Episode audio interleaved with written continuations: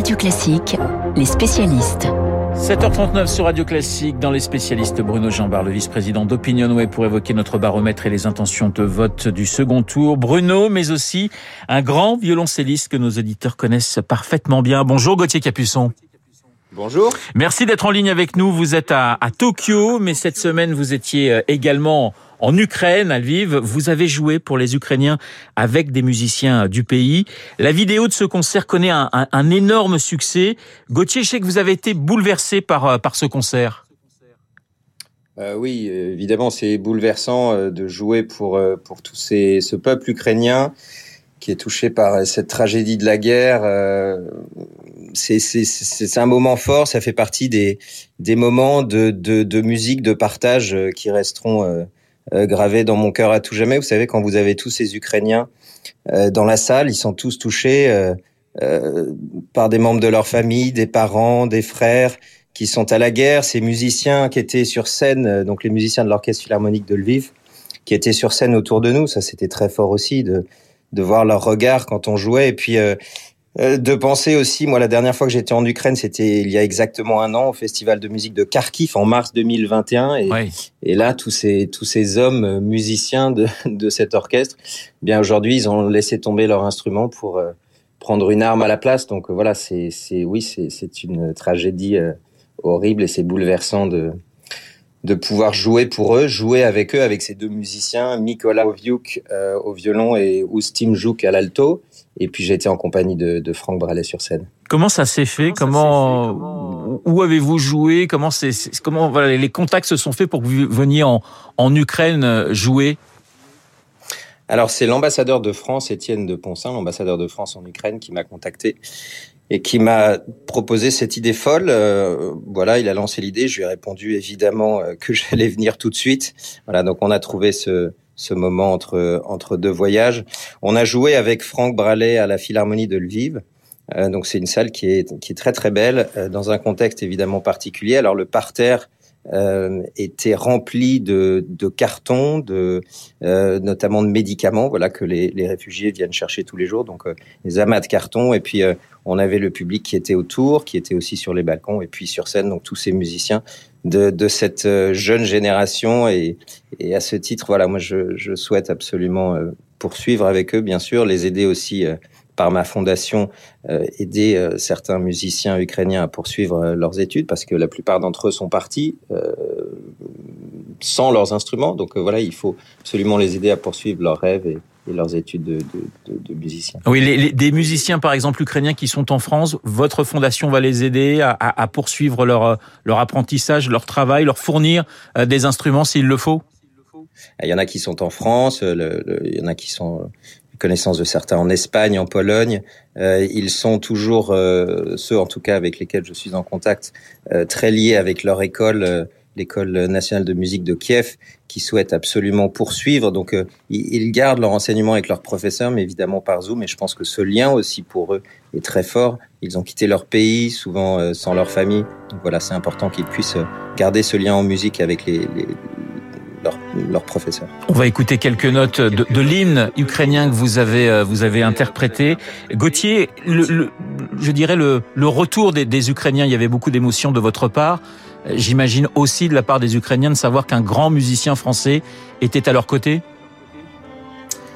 Oui, c'est un sentiment euh, très fort. Tout d'abord de voir le courage qu'ils ont, cette résilience, cette force. Euh, ils se battent pour leur liberté. Ils ils sont debout. Euh, ils sont fiers. Ils ont le sourire. Enfin, je sais pas quand on imagine ce ce qu'ils traversent et qu'on les voit souriants, c'est je trouve que c'est une grande leçon de, de vie, d'humanité. Et puis, ils sont évidemment touchés que euh, qu'on vienne jusqu'à eux, touchés de, de ce soutien et, et de partager la musique avec eux. C'était le un cadeau euh, très important. Gauthier Capuçon, il y a eu ce, ce concert, votre concert en Ukraine. Il y avait à peu près au même moment un concert en, en- en Russie euh, donné par le pianiste Alexei Lyubimov, concert contre la guerre. Il a été, euh, il a été arrêté. La musique, c'est aussi une façon de résister. La musique est évidemment un ambassadeur de paix. Il faut jouer, continuer à jouer. Nous, musiciens, c'est notre manière de, euh, de, de répandre cette paix justement et, et d'en parler. Et oui, j'ai vu les images d'Alexei Lubimov. Je trouve ça extraordinaire qu'il joue justement pour la paix. Et cette, euh, cette scène où ce concert est, est pas interrompu parce qu'il arrive à, il joue jusqu'à la fin avec beaucoup de courage. Euh, c'est, oui, c'est terrifiant de voir ces images. Merci Gauthier, merci, merci Gauthier Capuçon d'avoir, de nous avoir accordé un peu de votre temps, Gauthier, que nos auditeurs retrouveront, eh bien, ce week-end de 11h à 12h dans les carnets de Gauthier. Merci encore d'avoir été en ligne ce matin, vous qui êtes, eh bien, à Tokyo pour un autre concert. Dans un instant, nous allons parler euh, politique avec le vice-président d'Opinionway, monsieur Bruno Jambard. À tout de suite. Renaud Blanc sur Radio Classique. C'était un tout de suite très très court. Bonjour Bruno. Bonjour. Le baromètre Opinionway qui a Partners pour euh, les échos et Radio Classique. Le résultat, intention de vote du second tour. Emmanuel Macron 53%, Marine Le Pen 47%. 6 points d'écart à quoi un peu plus d'une semaine, du, 9 jours du, du, du second tour. C'est beaucoup, 6 points d'écart quand même. Oui, c'est beaucoup. Euh, c'est le reflet euh, aussi des rapports de force de premier tour, hein, avec euh, l'avance d'Emmanuel Macron au soir du premier tour, même si pour la première fois, Marine Le Pen a des réserves de voix avec la candidature d'Éric Zemmour.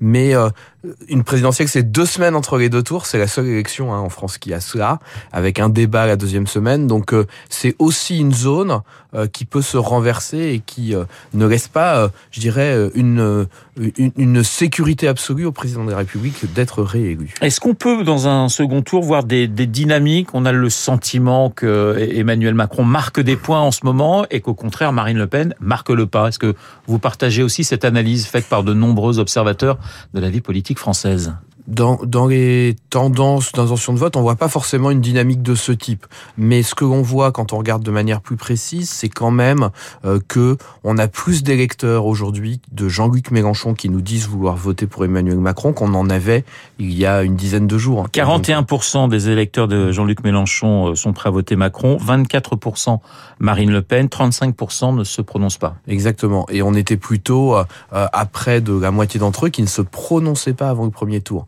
Et donc ça, c'est quand même un signe euh, plutôt favorable pour Emmanuel Macron parce que euh, c'est quand même l'électorat euh, probablement décisif pour ce second tour. Dans ce baromètre Opinionway Care Partners pour les échos et Radio Classique, il y a l'indice de participation 69%. Est-ce que selon vous, ça va monter? Non, je pense qu'on sera en dessous de, du premier tour. Hein. Euh, on a beaucoup de, d'électeurs des candidats éliminés qui ne veulent pas choisir dans ce duel.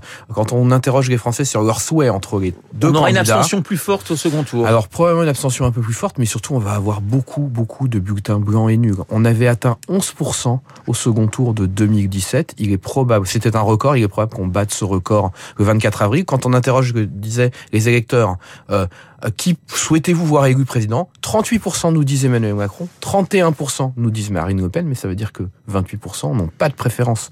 Et donc, euh, ce sera probablement un taux de suffrage exprimé le soir du second tour qui sera plus faible que jamais. En quelques secondes, vous le disiez, ce débat du second tour sera très important.